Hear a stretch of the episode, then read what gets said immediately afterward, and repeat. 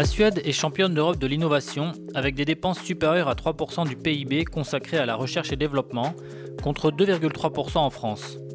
Dans un monde où les marchés sont globaux et où les puissances se livrent une bataille féroce pour conserver ou conquérir une position hégémonique, le champ de l'innovation technologique est un enjeu économique et géostratégique majeur. Petit pays de 10 millions d'habitants, la Suède joue depuis longtemps la carte de l'innovation et a su créer un écosystème capable de produire des géants d'envergure planétaire, de l'ameublement à la 5G, en passant par la mode, la santé ou la musique. Mais la Suède est également un laboratoire d'innovation sociale qui suscite l'intérêt des observateurs extérieurs et fait même parfois office de modèle, à tort ou à raison. On l'aura compris, l'innovation est dans l'ADN de ce pays qui capitalise habilement dessus pour façonner son image de marque. L'innovation à tout prix, mais l'innovation à quel prix? On en parle aujourd'hui dans Ma vie en Suède avec Laurent Saunier, expert dans le secteur de la santé à l'agence gouvernementale suédoise pour les systèmes d'innovation, Vinova. Bonjour Laurent et merci d'être avec nous euh, aujourd'hui dans ma vie en Suède. Bonjour Maxime.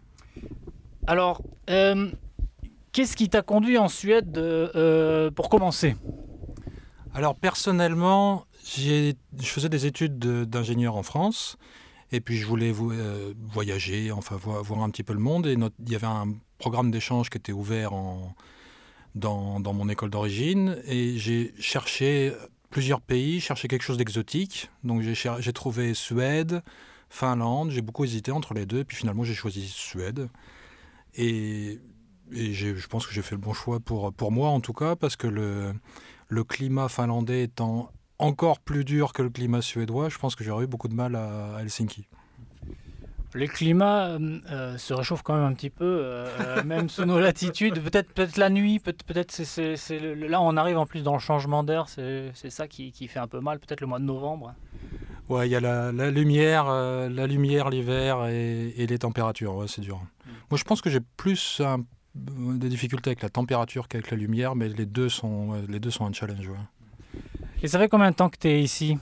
Alors ça fait très longtemps, je suis arrivé le 1er juillet 1997, donc ça fait 23 ans. Donc quand même une, euh, un parcours euh, orienté déjà à innovation depuis le début, technique. Et euh, Vinova, ça existe depuis 2000, les années 2000, le début des années 2000.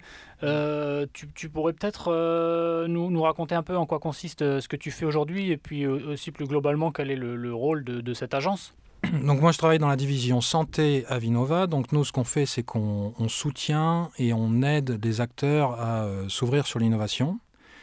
Donc il y a plusieurs, euh, plusieurs axes d'action. Il y a des il y a un axe d'identification, donc où on essaye de, garder un œil sur quelles sont les nouvelles technologies, quels sont les nouveaux besoins de la société, comment, euh, comment est-ce qu'on peut orienter la politique de, de, soutien à la recherche. Donc ça c'est un point. Le deuxième point, c'est la mobilisation. C'est essayer d'aider les acteurs à travailler ensemble. On est beaucoup, beaucoup, beaucoup en Suède orienté collaboration.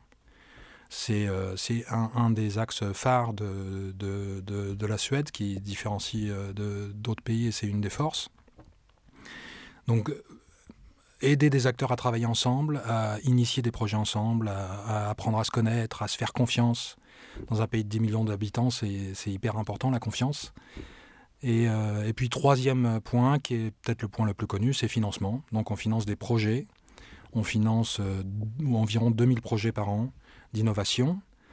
Donc on a un budget d'autour de, 3 milliards de couronnes et on finance de, tout type de projets qui vont de euh, l'étude de marché pour l'étranger, pour l'export, à le développement d'une technologie spéciale à l'étude d'aspects régulatoires sur euh, certains, certaines technologies ou, même des centres de recherche ou d'innovation de, qui, euh, qui sont très très importants. Donc c'est, euh, on a vraiment tout un span de, de mesures très large. Oui, donc je comprends bien que c'est intéressant cet aspect de la confiance, on y reviendra parce que c'est vrai que ça caractérise beaucoup la société suédoise dans tous ses aspects. Mmh. mais, mais, mais, en fait, on voit bien la responsabilité de, cette agence Vinova et le spectre large et de, de, de, 3 milliards de couronnes, ça fait à peu près 300 millions d'euros, c'est ça? Mmh. C'est quand même une partie, c'est énorme comparé au budget de la Suède. Hein. comment, comment ça fonctionne peut-être plus globalement? Euh, l'architecture de l'administration en Suède. C'est-à-dire, le, mm. Vinova est une agence parmi d'autres. Euh, comment fonctionnent les ministères, les agences, etc. C'est évocateur aussi, ça nous permet peut-être de comprendre euh, le reste. Alors ça, c'est une très bonne question, parce que ça, en plus, ça se reflète dans le, la gestion de la crise du corona. Donc il y a les agences publiques en Suède sont complètement indépendantes. Donc il y a un terme, comment le, le, le contrôle par les ministères est quelque chose qui est interdit. Donc c'est pas seulement qu'on en est arrivé là, euh, c'est parce que c'est complètement interdit, donc c'est comment dire euh, illégal, enfin pas entre guillemets justement, c'est illégal pour un ministère de dire à une agence publique faites-nous ça. Donc la plupart de tout notre budget, la majorité de notre budget est dédié à des euh, dans des instruments que l'on design nous-mêmes. Donc après, on a évidemment des lignes qui nous sont définies par un ministère, par un gouvernement qui nous dit euh, donc euh, qu'il faut qu'on soutienne le développement durable, ce, genre de lignes. Après, on peut avoir des missions gouvernementales qui sont très très très spécifiques où on nous dit faites ça et faites ça, mais la majorité du financement, on est libre de l'utiliser euh, de la manière évidemment, on doit, on doit euh, comment dire, justifier de la manière dont on le fait, mais à partir du moment où on peut le justifier, on, l'agence est libre. Donc ça, c'est un, point hyper important. Et donc, on, se rend compte comment la... Si on, si on, réfléchit à comment la crise Corona a été gérée, eh bien, en fait, c'est ce qui se passe. On a un ministère de la Santé qui demande à l'Agence publique de la Santé de d'émettre des, lignes euh, directrices et après, ce sont ces lignes directrices qui valent pour l'État suédois. Donc le ministère ne s'ingère pas dans les lignes directrices qui sont émises par l'Agence publique de la santé. C'est très important cette indépendance. Donc en fait, là, je, prolonge un peu ce que tu dis, c'est-à-dire que légalement, le pouvoir euh, politique, euh, le, ministère n'a pas la, décision finale sur la manière de, gérer euh, les, agences, qui sont les, en fait, les experts et qui disent c'est comme ça qu'on va, faire. D'ailleurs, on a vu qu'il y a eu une tentative du gouvernement pour la crise du corona, pour rester là-dessus, de, pouvoir légiférer afin de pouvoir peut-être structurer, reprendre un peu le pouvoir là-dessus, quand la, la, crise devenait très politique finalement. Euh, est-ce que tu, saurais nous dire euh, d'où vient en fait cette, organisation, euh, à quoi ça remonte, pourquoi, comment on en est arrivé là en fait, puisque c'est quelque chose qui, est très différent de la France déjà, et peut-être même très différent des autres pays? Ça c'est une bonne question. Je ne saurais pas trop, saurais pas trop dire historiquement d'où ça vient l'indépendance des, des agences. Euh, après, il faut voir que c'est un, un, pays qui est, euh, qui est assez, donc, euh, assez petit, entre guillemets. Donc, on a, on a quelques centaines d'agences qui sont donc, dans, dans, ce système.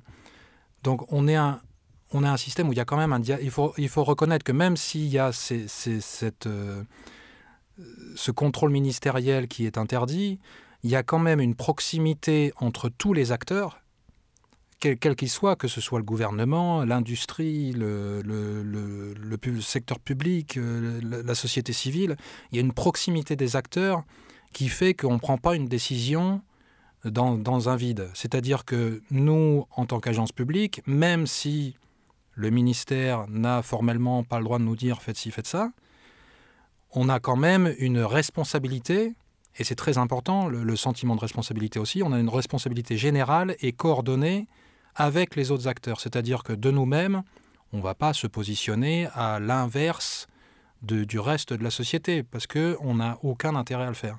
Dans un, dans un, petit pays comme le nôtre, il faut qu'on se coordonne pour avoir de, la puissance et de l'impact dans ce qu'on fait. Donc, donc il y a des efforts énormes qui sont euh, alloués au, euh, à se mettre d'accord. Alors ça a, à la fois des, bons côtés et des mauvais côtés. Alors les bons côtés, c'est que, et, c'est un petit peu ce qui transparaît souvent dans, quand, on, quand on présente la Suède, c'est que on a l'impression que c'est un pays hyper pacifique, tout le monde est toujours d'accord, il n'y a pas de conflit, il n'y a quasiment pas de grève, euh, donc c'est un pays hyper euh, sain d'une certaine manière. Alors après, il y a un côté... pourquoi C'est souvent? Parce que en général, ces discussions, on les a eues en amont. C'est-à-dire avant, que qui que ce soit se prononce, on a d'abord eu tout un tas de réunions où on s'est mis d'accord, où on a senti un petit peu que pensaient les autres, sur quel point on voulait avancer, sur quel point on voulait laisser les autres. Donc il y a tout un travail de préparation avant que qui que ce soit se prononce. Donc ça, c'est ce, euh, ce qui transparaît. Le côté négatif, c'est que ça prend du temps. Donc quand on, nous demande dans l'urgence de nous prononcer d'une manière ou d'une autre, ça nous met dans une position assez difficile parce qu'on ne peut pas, euh, en tant qu'acteur euh, séparé, on ne peut pas se prononcer sans en avoir parlé avec les autres. Donc on va en général temporiser. Et ça, c'est quelque chose qui, effectivement, comme tu, comme, tu le, comme tu le dis, dans des euh, contextes internationaux, ça peut être déroutant, ça peut être euh, difficile à comprendre. Pourquoi est-ce qu'ils ne se prononcent pas? Et en fait, c'est parce que nous, on a besoin, derrière les coulisses, d'avoir notre process interne pour pouvoir en arriver à une position qu'on pourra tenir après à la longue. Donc ça a à la fois donc côté positif, côté négatif. Et là, j'ai l'impression qu'on retombe un peu sur cette notion de confiance. Euh, qui, euh, qui, nomme les, directeurs, les directions de, des agences? C'est le pouvoir politique? Oui, c'est le gouvernement qui nomme les directeurs généraux ou les directrices générales et qui nomme aussi les, euh, comités de direction. Donc c'est euh, le, gouvernement qui, les nomme et après, eux donc, ont un mandat en général entre 3 euh, et 6 ans, renouvelable dans certains cas. Et, et puis après, bon, ben, ils ont le, mandat de l'agence. Donc c'est d'ailleurs, enfin, pour, pour, poursuivre cette confiance, on voit euh, euh, que, c'est, euh, que cette discussion, ça caractérise beaucoup hein, l'esprit du dialogue suédois. Donc tu dis c'est en coulisses et, ça prend beaucoup de temps. Je parlais récemment avec, avec une dirigeante d'entreprise qui, qui, faisait un peu un parallèle sur la gestion d'un projet entre A et Z. Elle disait en France, on, va décider le chef à C. Mhm. Et après, il y aura beaucoup de temps pour que ça se mette en place parce que les gens, ils n'ont pas été impliqués, donc ils ne seront pas euh, très euh, performants. Et en Suède, ils prendront euh, la décision à W ou à, Z, à Y. Et, le temps, finalement, entre A et Z est le même, mais, mais la manière est très différente. Mhm. Et, pour cette question de confiance, on voit à travers la crise du Covid, pour y rester et terminer là-dessus, que, que les, enquêtes d'opinion montrent que les Suédois quelle que soit la nature des clivages intérieurs et le débat que, crée la stratégie suédoise, ils restent très confiants en fait dans, dans, leur, euh, dans leurs administrations, dans, leur euh, pouvoir public. Oui, et ça c'est ça c'est très très très important dans le donc à la fois donc le peuple a confiance dans ses euh, dans ses institutions. Donc c'est un des pays notamment si on si on parle de numérisation, on, donc moi dans le domaine de la santé, on parle notamment du partage des, euh, des, données de santé ou de, de l'ADN, euh, des aspects éthiques qui sont liés avec le, les, ce genre de thérapie ou le, partage des données d'ADN. Et on voit que donc des études ont été faites sur le, la sensibilité dans différents pays ou dans différentes configurations géographiques quelle est la sensibilité à faire confiance aux institutions pour gérer cette question? Et, on voit que justement dans les pays où il y a une confiance plus élevée dans les institutions, il y a aussi par répercussion une confiance plus élevée dans euh, euh, le, que le secteur privé soit responsable pour gérer ce genre de questions aussi. Il y a aussi euh, des implications sur que on fait plus confiance aux institutions publiques pour, euh, pour partager de manière raisonnable les données qui sont dans le domaine public. Et ça, c'est quelque chose qui se, dont, le miroir est dans les missions ou dans comment les agences publiques sont fondées. Formés, quels sont les textes qui nous régissent. Et on a un des principes qui, euh, est euh, fondamental pour nous, c'est justement ça, la, confiance euh, publique. Donc on a, en tant que, moi, en tant qu'employé de la fonction, je ne sais pas quel est l'équivalent formel en France, mais donc comme employé d'une agence publique d'État, j'ai trois raisons qui pourraient m'empêcher de faire quelque chose en dehors de mon travail. La première, c'est si ça m'empêche de dormir et je ne peux pas travailler euh, au travail. Euh, la deuxième, c'est que je travaille dans une institution qui est concurrentielle, donc c'est-à-dire que je finance des projets d'innovation euh, d'une autre manière. Et la troisième, c'est la confiance publique. C'est-à-dire tout, un, tout individu dans notre agence est responsable de la confiance publique. Par rapport à, à l'innovation, oui. La Suède est le pays le plus innovant euh, d'Europe selon le, dernier European Innovation Scoreboard qui est sorti récemment. Euh, donc euh, comment l'expliquer? Excellente question. Alors bien sûr parce qu'il y a une agence publique de l'innovation qui fait très bien son travail. Mais donc effectivement donc il y a plusieurs niveaux. Au niveau de l'État, enfin de, de, la nation Suède, il y a en fait deux choses. C'est une politique euh, active et consciente de s'axer sur deux choses. La première, c'est l'innovation. La deuxième, c'est l'égalité des sexes. Donc c'est euh, quelque chose de conscient dans, dans, tout notre travail pour toutes les agences. C'est deux missions que tout le monde a. Donc ça, c'est hyper important. La deuxième chose, c'est que on a eu, euh, bon, on a eu un peu de chance, mais c'est aussi un travail qui remonte euh, assez loin. Donc, comme, je le disais, quand je travaillais à l'ambassade, déjà, donc, euh, années 90, à ce moment-là, quand le gouvernement décide d'investir des sommes euh, phénoménales dans la fibre pour le nord de la Suède, on parle de la Laponie, donc il y, a, quand même, en densité de population, c'est pas énorme, et on choisit quand même qu'il y ait 98% des gens là-bas qui seront connectés, on parle en 97, qui seront connectés avec du broadband, donc des bandes larges, euh, à cette époque.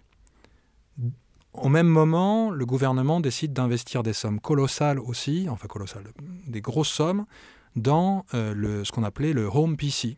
C'est-à-dire que tous les Suédois euh, reçoivent une subvention pour pouvoir avoir un ordinateur à la maison, un PC. Donc ça, en collaboration avec Internet, et ben ça donne 20 ans plus tard Spotify, ça donne euh, Klarna, ça donne euh, toutes ces choses-là. Toutes ces startups qui sont maintenant devenues des licornes, des sociétés capitalisées à plus d'un milliard de dollars, c'est comme ça qu'on fait. Donc c'est euh, ces fameuses startups dont rêve notre président Macron dans sa Startup Nation française. Ce que tu nous dis, c'est que ça fait déjà 20 ans qu'ils ont lancé ce process, donc ils étaient très en avance. Absolument. C'est donc c'est quelque chose qui marie le, bottom-up, c'est-à-dire de, voir un petit peu quelles sont les possibilités qui existent au niveau de l'écosystème euh, suédois, parce qu'il y avait déjà des, des, bonnes, des bonnes bases. Ça marie donc ça, ça marie de la vision euh, politique, et puis ça marie euh, un écosystème euh, qui subventionne, qui soutient par-ci, qui soutient par-là, avec des entreprises qui ont besoin de ça et des, euh, clusters qui se forment. Alors notamment, on voit de plus en plus, et c'est un des principes qui nous, qui nous tient, c'est que donc la, Suède ayant un nombre certain d'énormes de, groupes industriels, alors je ne les citerai pas, mais bon, dans l'automobile, dans, la santé, il y, en a, plusieurs. Et on, a un modèle selon lequel on a des, chaînes de valeur internationales qui atterrissent en Suède, donc euh, Göteborg, Stockholm, euh, Lund, Malmö, enfin à, plusieurs endroits. Euh, il y a un grand, industriel de l'ameublement aussi en, en. Et donc ces grandes chaînes industrielles atterrissent en Suède et à l'endroit où elles atterrissent, se crée un écosystème de petites entreprises qui vont, qui vont euh, vendre des services, qui vont euh, les aider cette grande entreprise à, s'intégrer, à de groupes de recherche académiques qui vont se former pour pouvoir soutenir les produits de demain, d'après-demain. Et donc tout cet écosystème va se mettre à vibrer et, au bout d'un moment, eh ben, il va atterrir une, une, une taille suffisante pour s'entretenir lui-même. Et donc c'est en gros le, modèle qu'on essaye de suivre. C'est un modèle qui n'est pas, euh, pas typiquement suédois en fait, c'est un modèle euh, qui est euh, adapté à plusieurs endroits. Cela dit, dans, dans, le cas de la Suède, le contraste entre ces chaînes internationales de, de, valeurs qui atterrissent à des endroits a évidemment un, un contraste énorme avec la, la forêt qui occupe, euh, je ne sais pas, 80% du territoire. Donc c'est effectivement très... Euh, ça fait des contrastes énormes. Donc ça se voit beaucoup. Donc tu, disais que dans les fins des, années 90, il y a eu des priorités sur donner la, la, fibre et, la, bande large euh, pour Internet à tout le monde, équiper les foyers d'ordinateurs, de, micro-ordinateurs. Mmh. Euh, donc ça, c'était vraiment une vision stratégique. Il y a eu quelque chose d'identifié à ce moment-là comme étant euh, déterminant pour les, années à venir. Mmh. comment, alors c'est toujours une vision à, long terme, à combien d'années et aujourd'hui, quels sont les quels sont les, que voit la Suède euh, euh, d'ici 20 ans? Quels sont les secteurs prioritaires et stratégiques? Alors, donc moi je suis spécialisé dans la santé, donc je, saurais certainement mieux de parler du, domaine de la santé que, des autres domaines. Mais la santé, c'est un secteur euh, très stratégique et prioritaire en Suède, donc allons-y. Alors donc par exemple, alors je vais redérouler depuis les années 90. Donc par exemple, si on regarde dans les années 90, même époque, né un, un, il y a un événement en fait dans le sud de la Suède. Il y a quelques enfants qui ont qui développent des, euh, des bactéries euh, résistantes aux antibiotiques. Et à ce moment-là se passe une, une, mobilisation énorme. Et, donc là, c'est là on, voit vraiment très fortement la proximité qu'il qui y a dans un, dans un système comme le nôtre. Donc les médecins de toute profession vont se mettre à travailler ensemble avec les agences euh, de régulation nationale pour limiter, pour commencer à planifier, pour limiter la consommation des antibiotiques dans le futur. Donc, euh, très gros succès en, Suède, la, consommation des antibiotiques descend euh, énormément. Alors, conséquence. Et donc ça, ça, crée, on, donc ça crée des effets qui font que le pays, après, a ce, domaine comme, euh, comme une force. Parce qu'on se rend compte, quand on l'a fait, que, bon, c'est très bien qu'on utilise moins d'antibiotiques parce qu'il y a moins de résistance, mais il y a aussi des effets euh, adverses qui sont, par exemple, que comme les, euh, la consommation antibiotique descend, ça devient plus ça devient moins intéressant euh, économiquement de maintenir des stocks en Suède, puisque les médicaments ne sont pas consommés. Donc les stocks en Suède ferment et sont dans un autre pays, et donc nous, on, nous, ne sera pas servi en premier s'il y a un problème. Donc du coup, ça nous force à innover dans les systèmes de remboursement des médicaments pour pouvoir inciter euh, les euh, entreprises ou les organisations qui maintiennent des stocks à, le faire. Donc du coup, ça nous force à développer des modèles qui, euh, qui, qui, donc vont résoudre ce problème, qui après donc seront disponibles pour parce que les pays, tous les pays vont un jour ou l'autre se mettre à réduire leur consommation d'antibiotiques de toute façon. Donc, le, donc ça nous force à partir du moment où on a pris cette avance dans un domaine, ça, la maintient parce qu'on va se, trouver face à des dilemmes, pas, par envie, mais par nécessité. Ça va nous, on va être mis face à des dilemmes qu'on doit résoudre. Et, c'est là que se trouve l'innovation. Donc on va résoudre ce problème. Une fois qu'on l'aura résolu, on aura donc des questions de quelles sont les, les, euh, euh, technologies alternatives pour pouvoir monitorer l'utilisation de ces du peu d'antibiotiques qu'on a pour savoir vraiment où est-ce qu'on le fait. Est-ce qu'on peut euh, utiliser des antibiotiques qu'on n'a plus en Suède? Est-ce qu'on peut les faire revenir? Est-ce qu'on peut les utiliser pour d'autres utilisations que celles qui, avaient été prévues? Donc on a tout, un système qui se met en place qui, euh, en fait avance, euh, comment dire, quand on a pris 5 ans d'avance à un endroit, en fait, les 5 ans vont aller en augmentant parce qu'on va se retrouver petit à petit de plus en plus avec des problèmes que les autres n'ont pas, et donc du coup ça nous force à les résoudre, et on prend de plus en plus d'avance.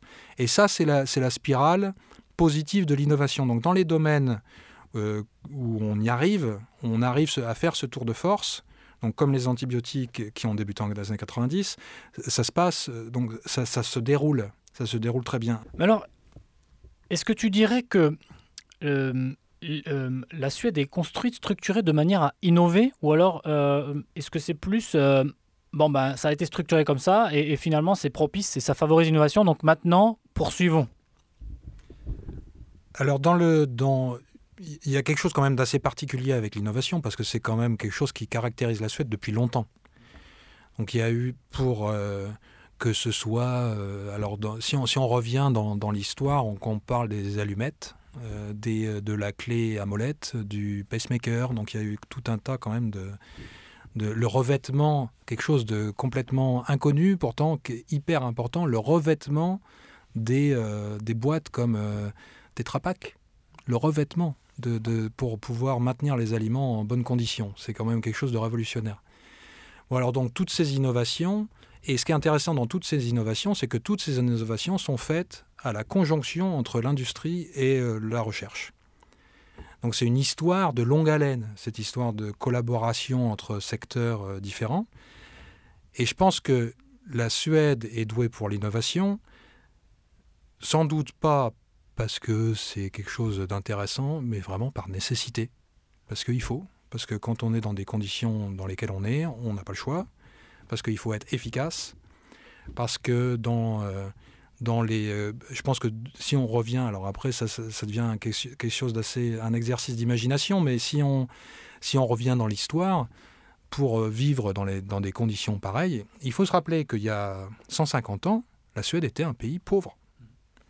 En la fin des années 1800, un quart de la population suédoise, un million d'habitants sur quatre, émigre, fuit le pays. Donc on est en train de parler d'un pays qui est en déréliction.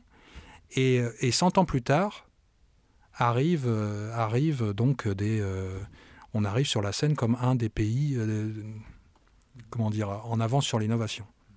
Donc c'est intéressant ce changement. Donc je pense que l'innovation, c'est pas parce que, comment dire, c'est pas c'est pas un hasard, mais c'est quelque chose qui est né par la nécessité de, des conditions qui, en ma foi, n'étaient pas très pas très chouettes il y a 100 ans. Ça me fait penser à deux choses. Euh, et, c'est très parallèle à, ce côté euh, innovation et notamment ce que tu disais sur, euh, sur le fait de donner un ordinateur à chacun dans ses foyers au début, enfin à la fin des années 90. il y a semble-t-il eu dans l'histoire suédoise protestante une obligation et, et, des contrôles de l'autorité ecclésiastique qui allait dans les chaumières pour vérifier que les gens savaient lire la Bible. Donc ça, finalement, euh, d'une manière assez, euh, comment dire, euh, assez douloureuse et peut-être pas très conventionnelle aujourd'hui, ça a forcé les gens à apprendre à lire et à, connaître eux-mêmes la, Bible personnellement. Donc le, taux d'alphabétisation était très élevé en Suède et très tôt, avant les autres pays nordiques même, et donc en avance sur tous les, sur tous les autres pays. voilà. Donc ça, c'est un premier parallèle. Et, deuxièmement, je crois que c'était Montesquieu qui avait parlé de cette histoire des climats et qui expliquait que c'est vrai, peut-être que euh, quand on vit dans un climat froid ou, si on n'est pas en mesure de se chauffer l'hiver, eh ben, on est, est, on est soumis hein, et victime de la condition extérieure, alors que si on est dans un pays plus chaud, plus tempéré, peut-être qu'on aura peut-être moins besoin. Mais ça, c'était euh, c'était à l'époque et c'était euh, et c'était une, une, observation qu'on peut garder ou pas. Euh, mais juste si on revient donc sur, sur, sur la santé. Donc, tu disais qu'il y avait eu cette découverte, euh, euh, par exemple, dans les années 90 sur les antibiotiques. Donc là, on a, on a, on a vu un problème. On s'est mobilisé largement pour essayer de résoudre ce problème. Ça a engendré toute une série de questionnements auxquels on a, on, a, on, a, on a cherché à répondre, et donc c'est devenu un processus d'innovation constant. Mmh. Euh, euh, est-ce qu'il y a eu des... des, des... Et aujourd'hui, tu disais que chez Vinova, par exemple, vous avez aussi un, un rôle de... de vous êtes en train de faire de la veille pour savoir quelles sont les, les, les, les innovations, qu'est-ce qu'il faut mettre en avant, qu'est-ce qui est important, qu'est-ce qui est un enjeu d'avenir. si on continue sur la santé, quels sont aujourd'hui les, enjeux? Parce qu'on sait aussi que la Suède et Stockholm avec son, son institut Karolinska qui, qui, est déjà très prestigieux, euh, qui était avant et qui aujourd'hui est encore plus euh, prestigieux parce qu'ils ont fait de gros travaux, ils ont fait de gros investissements. Je disais dans mon introduction, l'innovation à tout prix. L'innovation à quel prix? Parce que il y a eu pas mal aussi d'histoires hein, autour de, cette recherche de toujours être euh, le meilleur, euh, l'innovation, etc. Donc, quelles sont les, les, pistes aujourd'hui explorées dans, dans, ce domaine-là de, de, la santé où la Suède veut exceller?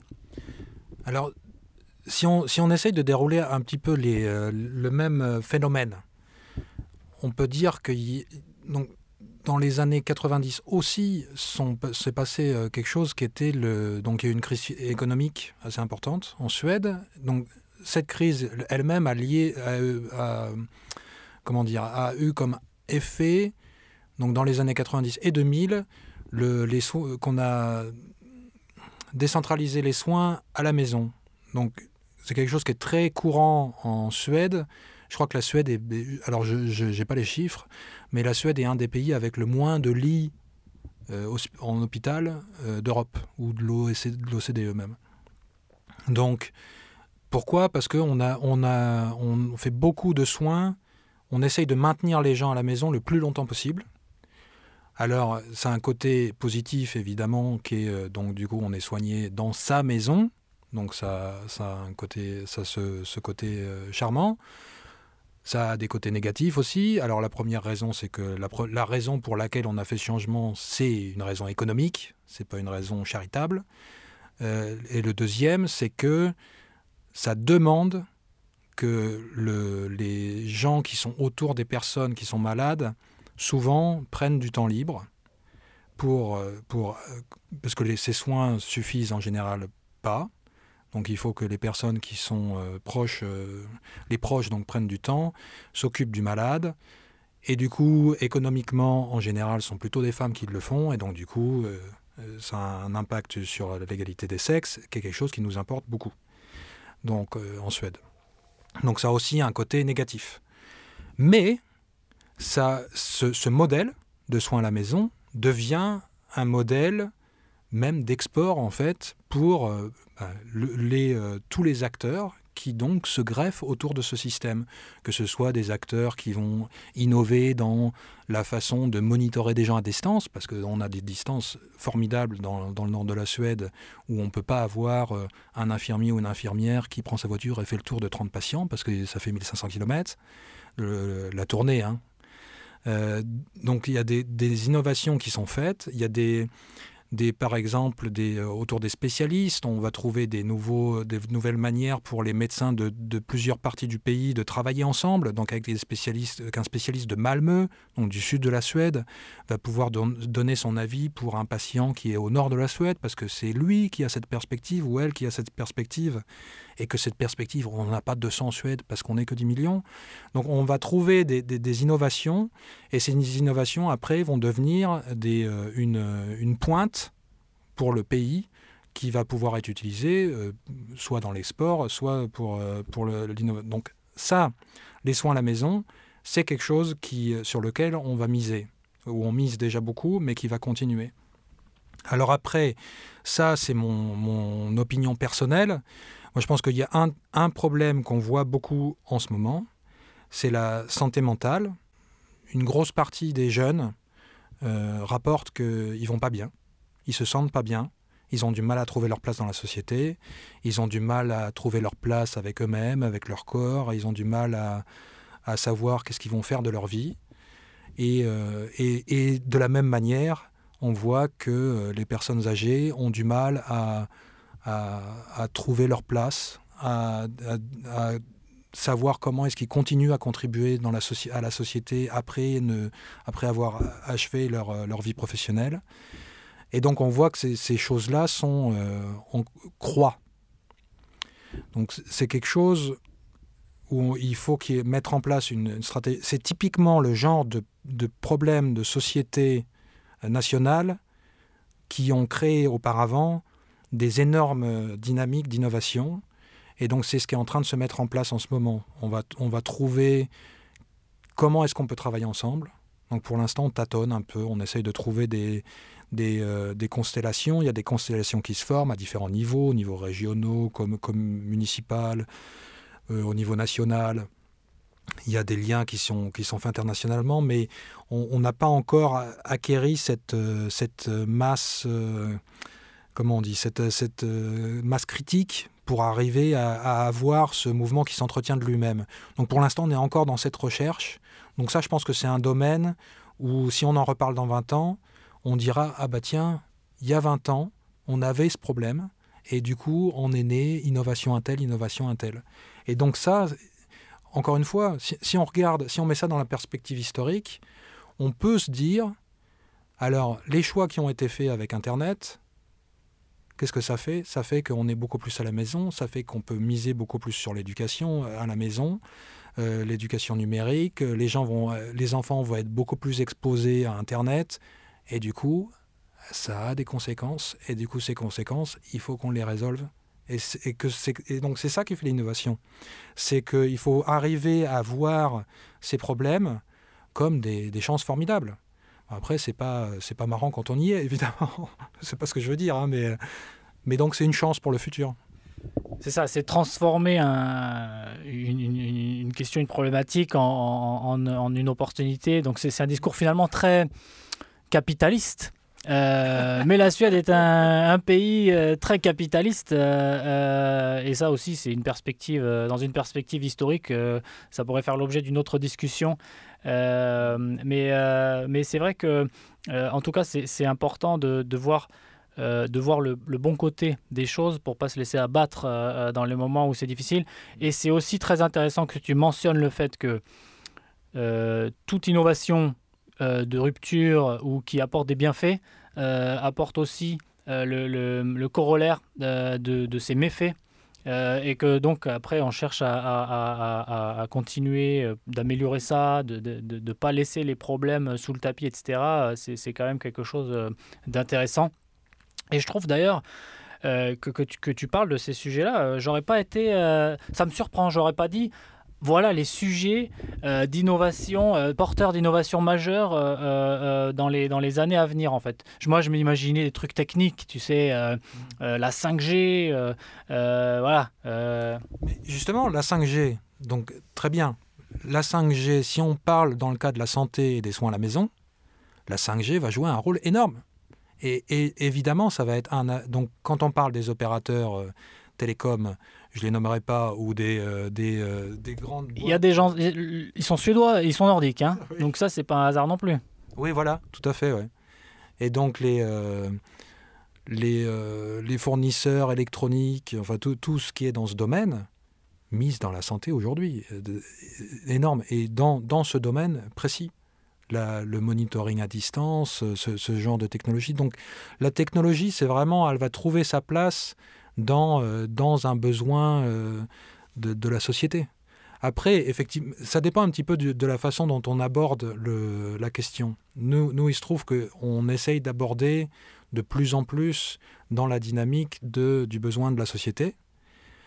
Euh, après, mais ça justement, au niveau de la politique d'innovation, ça a été un petit peu un développement. Donc on a, si on regarde la politique d'innovation des années 2000 par rapport à 2010, par rapport à 2020, si on dit en, dans les années 2000, on avait typiquement une, politique d'innovation qui était, euh, comme ça, focusée sur euh, la, technologie, le développement de nouveaux produits, de nouveaux services donc de, qui était basée beaucoup sur la compétence, donc la compétence de pointe de la recherche de l'industrie.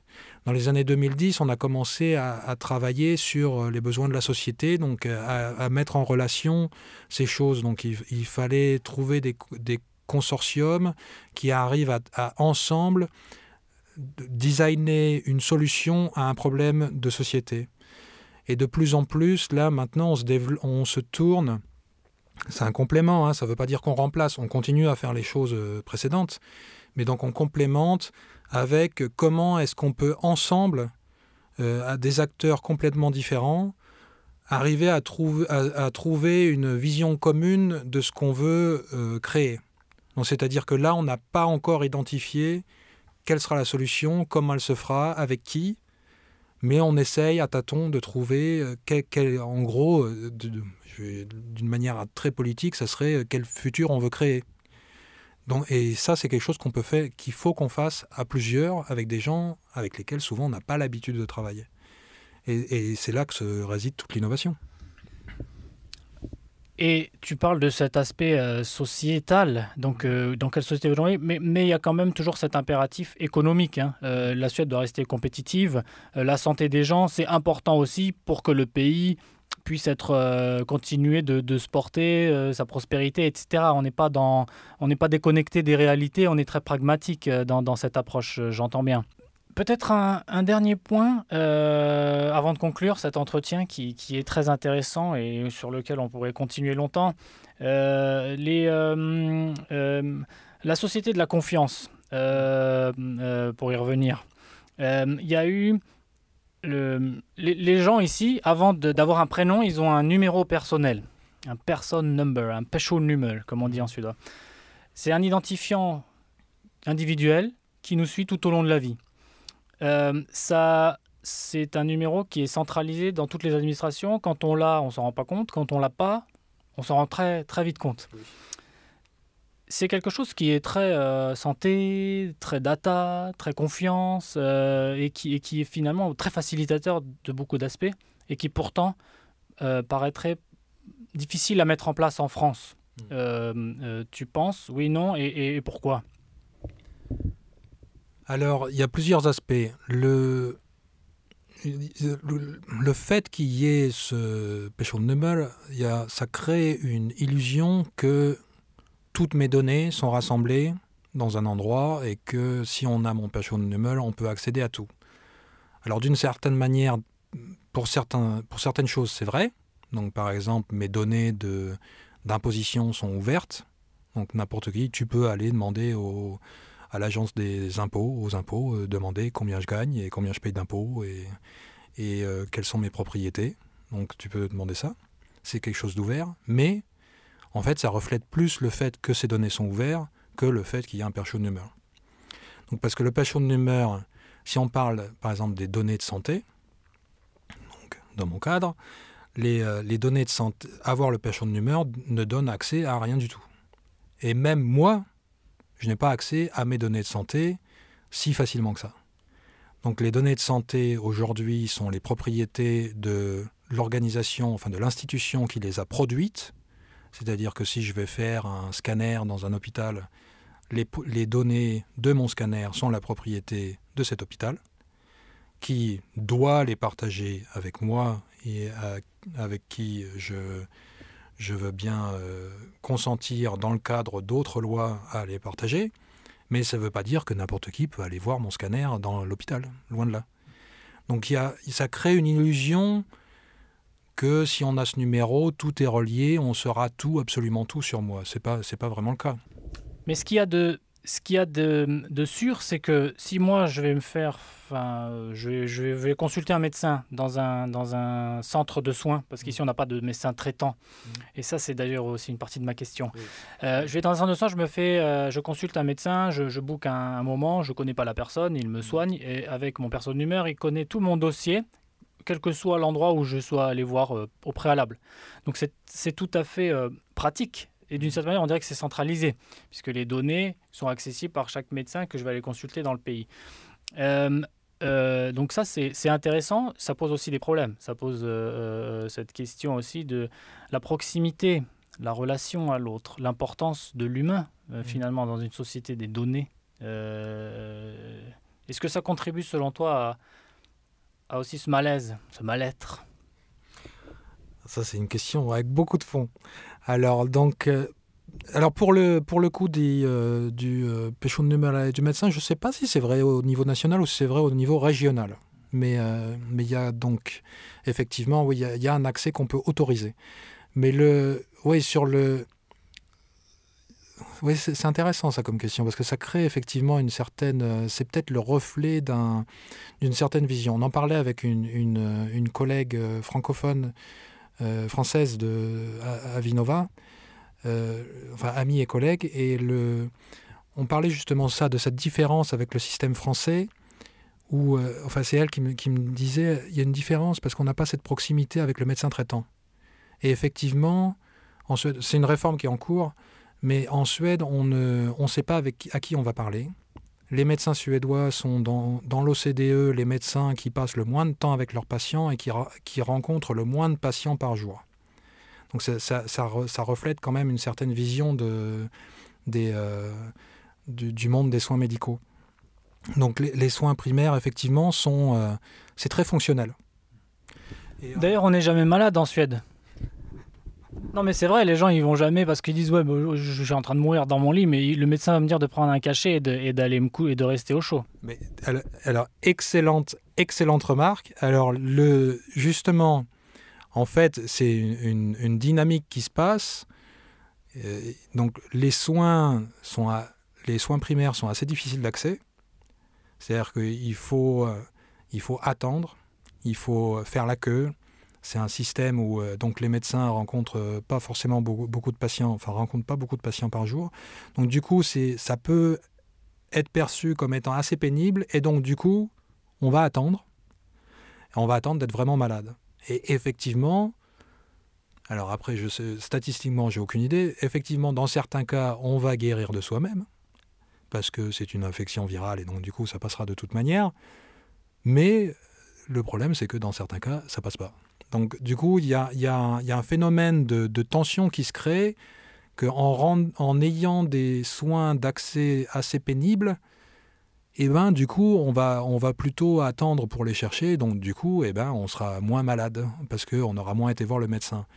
Mais c'est quelque chose qui est en train de changer et c'est quelque chose, encore une fois, où le système doit s'adapter. Donc les acteurs suédois, ça encore un aspect où la, Suède a été euh, assez en avance, c'est les rencontres médicales à distance.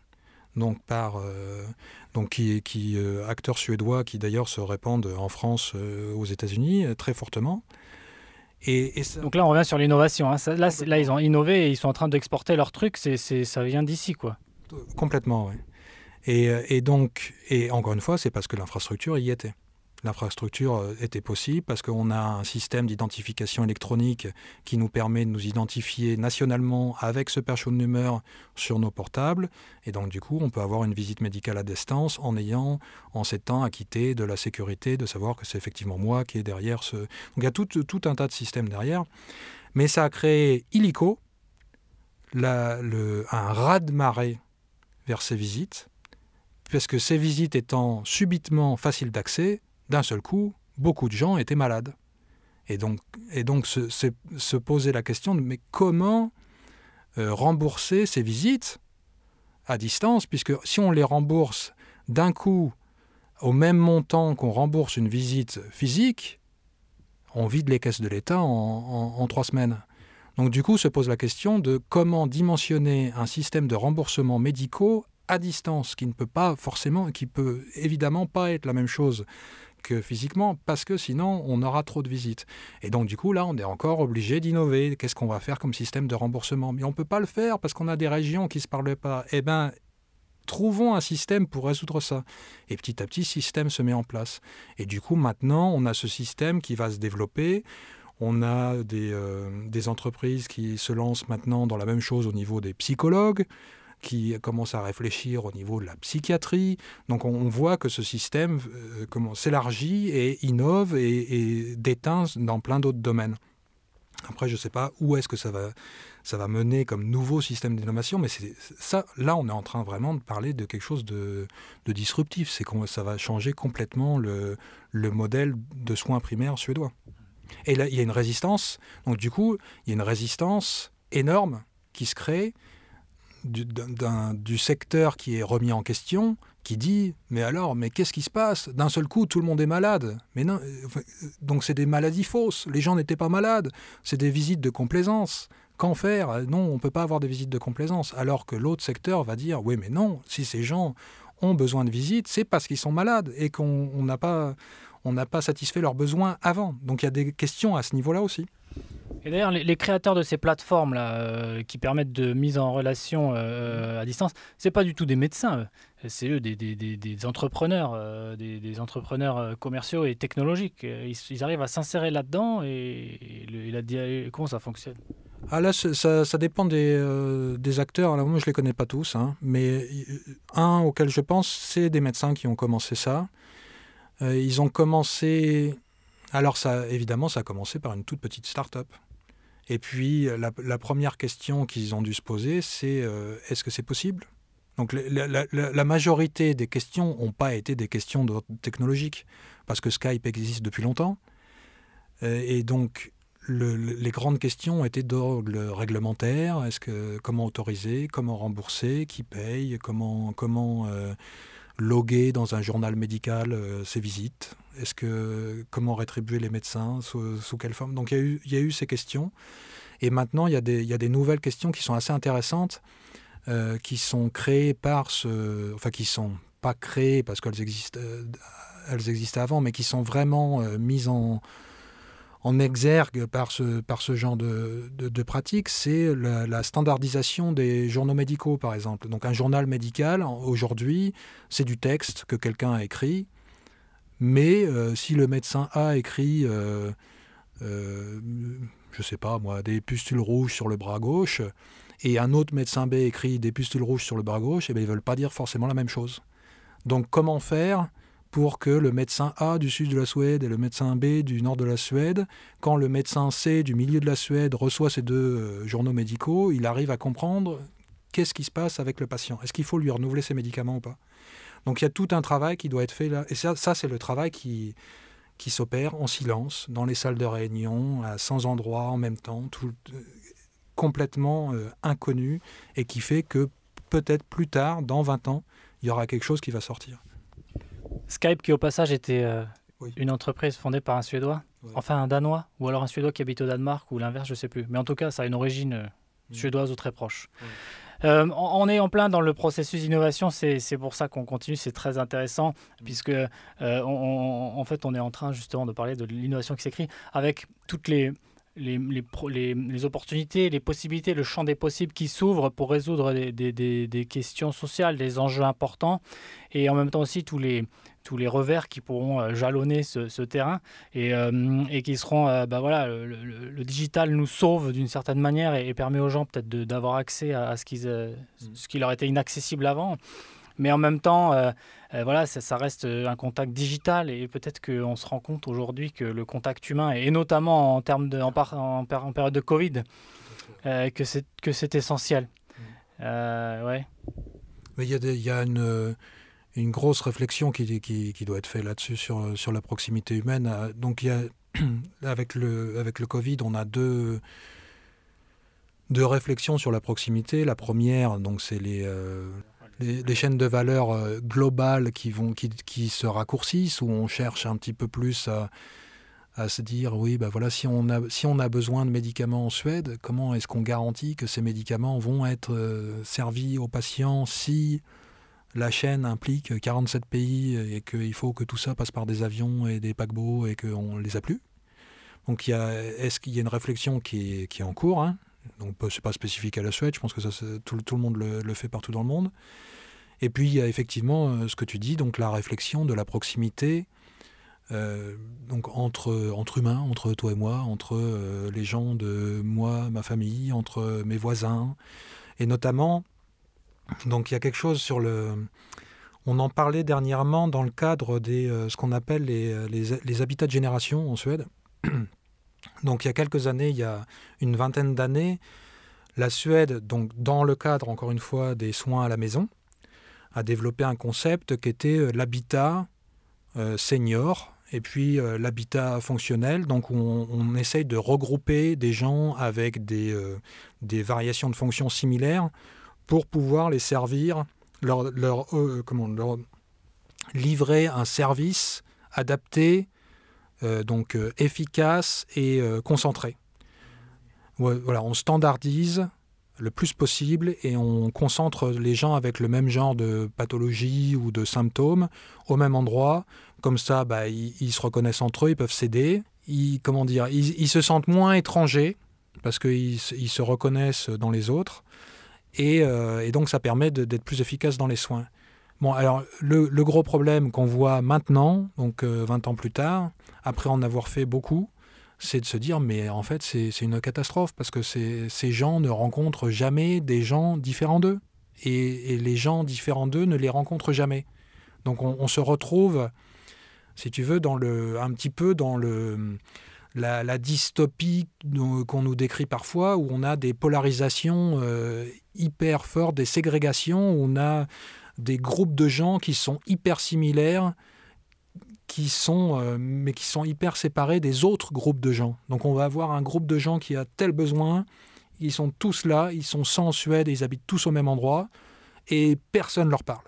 Ils sont que, que, que sans. C'est un petit peu la dystopie Facebook on est tous dans son groupe, on se reconnaît, on se parle entre soi, mais, euh, mais du coup, on n'a plus aucun phénomène de normalisation sociale, de contact entre intergénérationnel, de, de, et surtout la, chose qui est fondamentale, et, donc là on boucle un petit peu sur ce qu'on disait au, début, c'est qu'on perd complètement cette notion de je contribue à la société, on a besoin de moi. On a besoin de moi en dehors de mon petit groupe de 20 personnes qui, me ressemble. Donc on a besoin de moi pas seulement pour euh, renforcer l'idée aux 19 qui sont comme moi qu'ils sont normaux, on a aussi besoin de moi parce que le matin je me lève, je vais faire ça et ça contribue à la société, je contribue à quelque chose de plus grand que moi. Et ça je pense c'est une réflexion qu'on a et dans le cadre justement je pense de, de la santé mentale que je te, je te, décrivais un petit peu avant, je pense que ça c'est quelque chose de fondamental. Quand on aborde les, euh, les questions de, de l'âge, on, a quand même une société qui est basée sur, euh, surtout en Suède, hein, où la vie professionnelle est quand même quelque chose de fondamental. On est dans un pays protestant. Le, travail, c'est une valeur euh, primordiale. Donc, on, arrête de travailler et subitement, on ne sait plus pourquoi, qu'est-ce qu'on fait dans la société. On contribue, les, tissus familiaux sont très faibles en Suède on n'a pas un lien euh, très fort euh, avec euh, ses enfants. Et donc, du coup, je généralise hein, évidemment. Hein. Malgré le temps passé en congé parental long. c'est vrai en plus. et donc du coup, le, tissu pro, quand le tissu professionnel disparaît, et bah, du coup, on n'a plus cette proximité de, d'utilité, quoi, d'utilité personnelle. Alors, il y a, y a quelque chose qui est peut-être en résurgence, qui a, existé pendant longtemps, c'est le, tissu associatif en Suède, qui est, assez fort. Et euh, donc là, peut-être qu'il y a quelque chose qui est en train de, rebondir un petit peu pour, euh, pour ça. Donc on va voir qu'est-ce qui va se passer. Peut-être euh, et certainement que de là émergeront aussi de nombreuses innovations, puisque toute initiative finalement amène et tout échange amène des idées, de la créativité. Mmh. Et finalement, c'est un peu euh, la manière de conclure cet entretien, c'est euh, on, ne va pas, on va pas systématiquement opposer euh, raison, impératif, économique, pragmatisme, etc., compétitivité et, humain, contact, société, puisque finalement tout est lié et, une bonne interaction, un bon échange, c'est le meilleur ciment au terreau de, le, plus, fertile pour, pour, pour créer mmh, mmh. et voilà quoi, avancer. Je te remercie euh, Laurent pour cet entretien et euh, vraiment euh, très intéressant. J'espère que on pourra peut-être reparler d'innovation dans, un autre contexte ou, même dans, une autre, dans un autre épisode de Ma vie en Suède sur d'autres sujets. En tout cas, ça a été très enrichissant. Merci.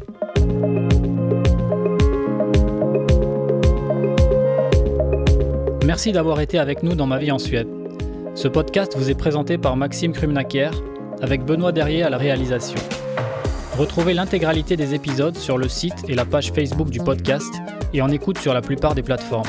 N'hésitez pas à nous contacter si vous aussi souhaitez partager votre expérience de la Suède. À bientôt.